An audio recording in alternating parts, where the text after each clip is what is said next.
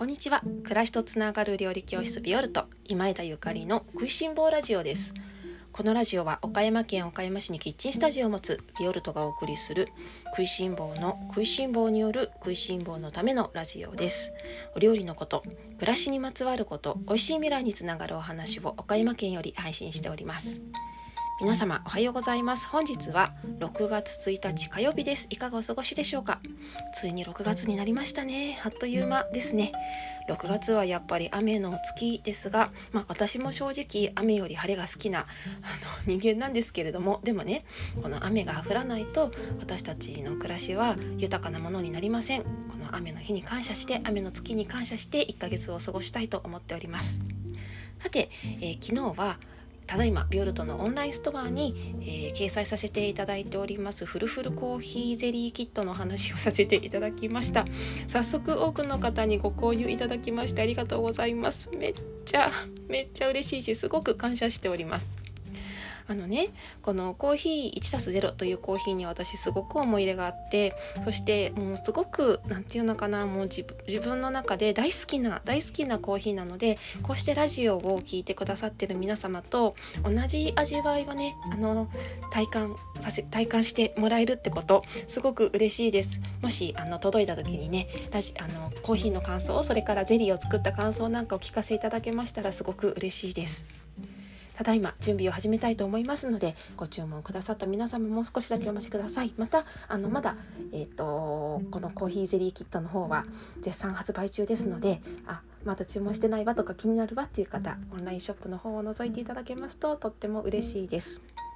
さて、えー、本日は美味しいオリーブオイルを選ぶヒントについてお話をさせていただきたいと思います。ちょっと初心に戻りましてオリーブオイルのお話、えー、ビオルト料理教室ビオルトは、えーと、初めはねイタリア家庭料理教室でスタートしました。今はなんかなんだろうなもう自分でも何教室なのかよくわからない。よくわからないなんか料理なんだろう食いしん坊サロンみたいな気持ちで私は料理教室を、えー、運営主催しているんですけれども最初はねあのイタリア家庭料理教室ビオルトという形でスタートしたんですね。私が、えーとまあ、20代の頃がっつりお料理を習ったのは、まあ、本場イタリアのあのお母さんたちイタリアの、えー、もう家族のために毎日せっせと愛を込めてお料理を作るイタリアのママたちから直接お料理を習った経験からあなんかそしてその時私本当にイタリア料理に開眼してハマってもう毎日毎日イタリアのことしか考えてなかったあの10年間もう20代ずっとそうだったんですよね。そんなことから日本に戻ってきてこの、まあ、イタリア料理はもちろんね野菜のうまみの引き出し方それから美味しいオリーブオイルの使い方選び方っていうのを日本のみんなに知ってもらいたいなと思って教室を始めたっていうのもあるんです。ということであのこれだけはもう皆さんに絶対知っておいてほしいからこのビオルトの食いしん坊ラジオを今日お聴きくださってるご縁のある皆様に美味しいオリーブオイルを選ぶヒントをお話しさせていただこうと思います。では早速お話しさせていただきますね。まず1つ目。1つ目は低温圧搾。冷たい状態で圧搾されたもの。というのが1つ目のポイントです。選ぶポイントです。つまり、まあ、英語表記とかだとね低温圧搾とかコールドプレスって書いてあるものが多いんですけれどもえっとね27度以下の温度で、えー、作られたオリーブオイルは、まあ、低温圧搾コールドプレスと呼んでいいとされています。オリーブってね、まあ、油がたくさん入っているんですよね、まあ、だからこそオリーブを絞った時に、まあ、油が染み出てくるわけなんですけれども。で油なんですよね。油っていうのはどうしても酸化しやすい。そして熱酸化の理由っていうのはねいくつかあるんですけれどもあの光に当たること。それから時間が経過すること。空気に触れること。そして熱熱高温にさらされることなんですね。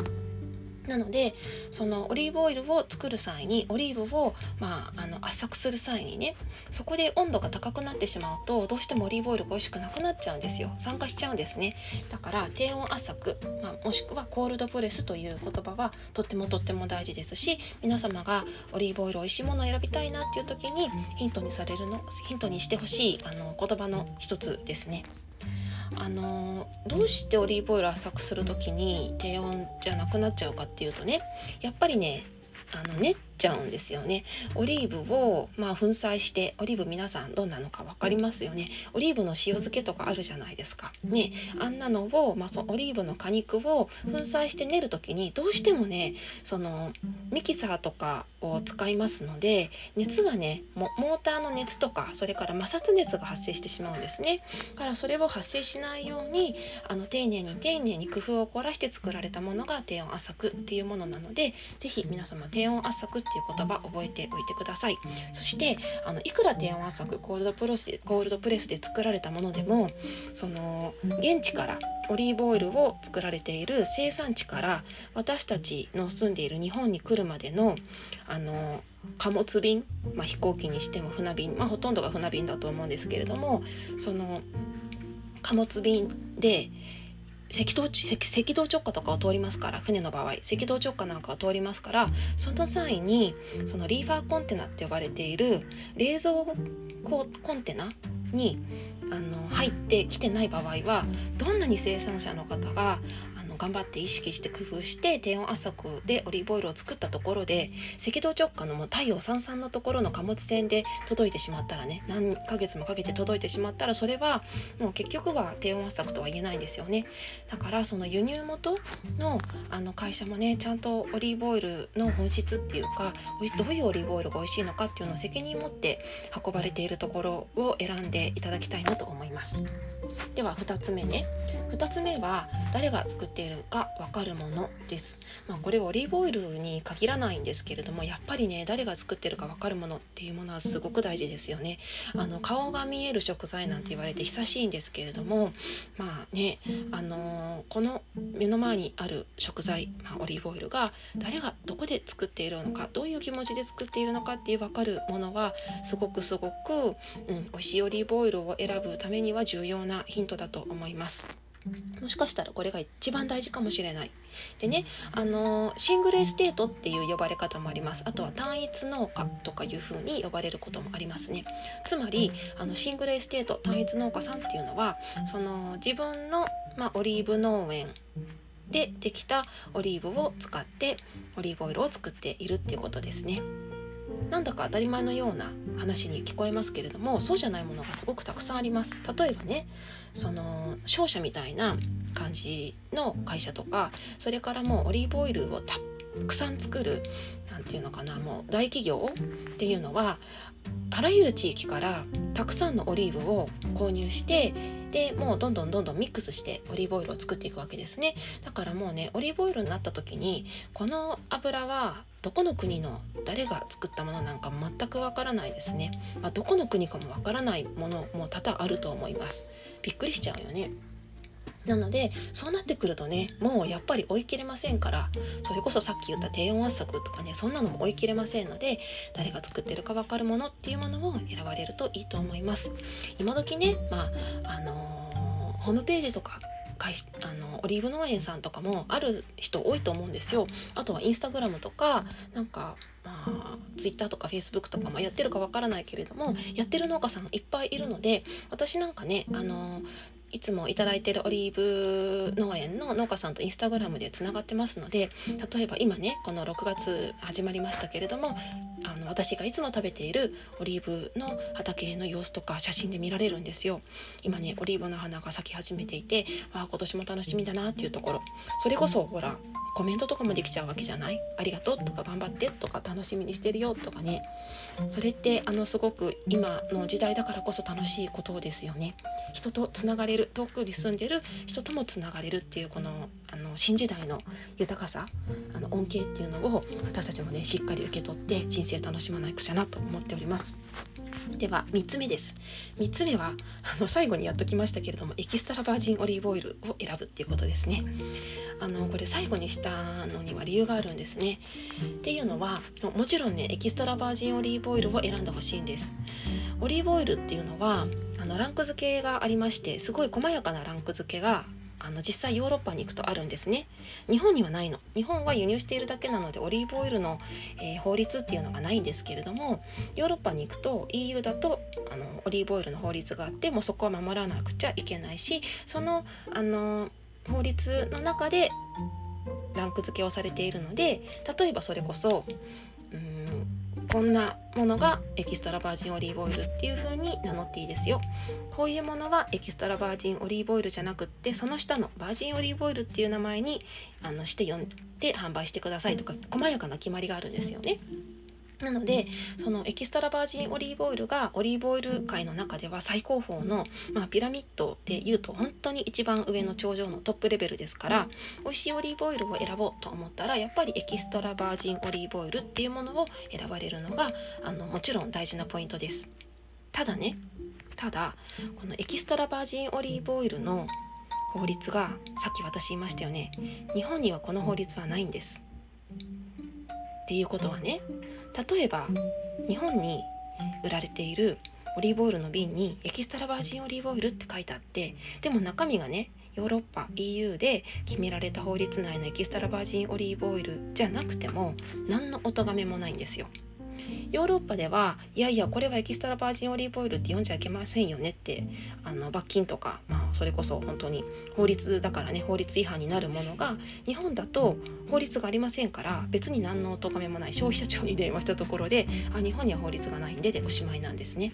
なのでエキストラバージンオリーブオイオイルを選ぶっていうことはすごく大事なポイントではあるんですけれどもでもそこだけを見てピンポイントあこれはエキストラバージンオリーブオイルだから大丈夫美味しそうっていうのは微妙なんですね。微妙なのとっても残念なんですけどねそしてそれはあの日本でもそうなんですけれどもすごい今たくさん本が出てるんだけどこのエキストラバージンオリーブオイルについての黒い世界の 黒い世界についてあの暴かれた本があのいろいろね出てるんですけれどもあの例えばイタリアやスペインなどのオリーブオイルのね大生産国であってもやっぱり抜け道があるみたいでエキストラバージンオリーブオイルじゃないのにエキストラバージンオリーブオイルって販売してる会社がいっぱいあるんだってなのでねエキストラバージンオリーブオイルを選んでほしいんだけれどもそこだけで安心しないでって思ってあの3番目にエキストラバージンオリーブオイルを選ぶというあのヒントを付け加えさせていただきます。ということは私たちどうしたらいいかっていうとね結局は自分の五感で選ぶしかないんですよね。自分でオリーブオイルを食べてみて好きか嫌いか美味しいか美味しくないか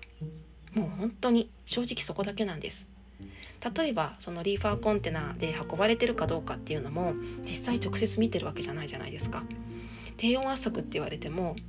本当に低温圧搾だったのか分かんないじゃないですか。いやそれはね私性善説で生きていてあのなんだろうもう世の中みんなハッピーであってほしいし私自身あまり人を疑わずにあの暮らしていきたいしそんな人生を歩んでいきたいと思ってるんだけれどもただねあの世の中なかなかそういうあの人ばっかりじゃなくって人間ってどうしても困った時とか本当に沈んじゃった時とか、まあ、なんかいろんな欲が出てきて嘘ついちゃったりすることとかも人間って弱いからあるのでエキストラバージンオリーブオイルじゃないのにエキストラバージンオリーブオイルにしちゃったりとか低温圧搾じゃないのに低温圧搾にしちゃったりとか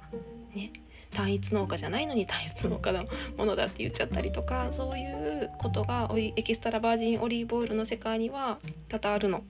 なので今日私が皆様にお話ししたあの美味しいオリーブオイルを選ぶための3つのヒント是非こちらあのもうとっても大事なポイントなのでこの低温圧搾誰が作ってるか分かるものそしてエキストラバージンオリーブオイルであるっていう3つをねあの頭に入れてオリーブオイルをお買い物していただきたいんですけれどもでも最後に信じられるのは自分ですっていう風にあのという言葉で締めさせていただこうかと思います。自分が美味しいって思うものそしてやっぱりね日本人はオリーブオイルってどんな味か正直あの DNA に組み込まれてないんですよね。ここからね100年経ったら100年後の日本人はオリーブオイルの味が分かるような DNA に変わってるかもしれない。でもあの私1978年生まれなんですが42歳なんですけれどもまだまだね私のあの DNA にはエキストラバージンオリーブオイルの美味しいものっていう DNA が組み込まれてなかったんです。お醤油やお味噌は分かりました。きっともう本当に昔々から組み込まれてきてたからでもねの本当の美味しいオリーブオイルは私もずっと分からなくって実際イタリアに行ってお料理を直接本場で習ったにもかかわらずあのー、分からなかったんです。なかなか訓練するまで分からなかったんです。だからね皆様もその美味しいオリーブオイルっていうものを是非あの見つけたらねあの信用できる方に教えてもらったりとかあもう私で私でよければ美味しいオリーブオイルたくさん知ってますので皆様にいくらでもお伝えできると思います。美味しいオリーブオイル本物のオリーブオイルを見つけたら是非ねそれを1本2本続けてあのもうふんだんに使って試していただいて自分の体五感に本当の美味しい上質なオリーブオイルの味わいを染み込ませてあの DNA に染み込ませていただけたらいいなと思いますそしたらきっとあれこれ低温圧搾とかシングルエステートとかエキストラバージンオリーブオイルとかそういううんちくがなくっても美味しいものが選べるようになるはずです。そんなこんなで今日は美味しいオリーブオイルを選ぶヒント3つお話しさせていただきました。またご質問などありましたらお気軽にコメントやレターをください。それでは皆様今日も美味しい一日をお過ごしください。暮らしとつながる料理教室ビオルト今井のゆかりでした。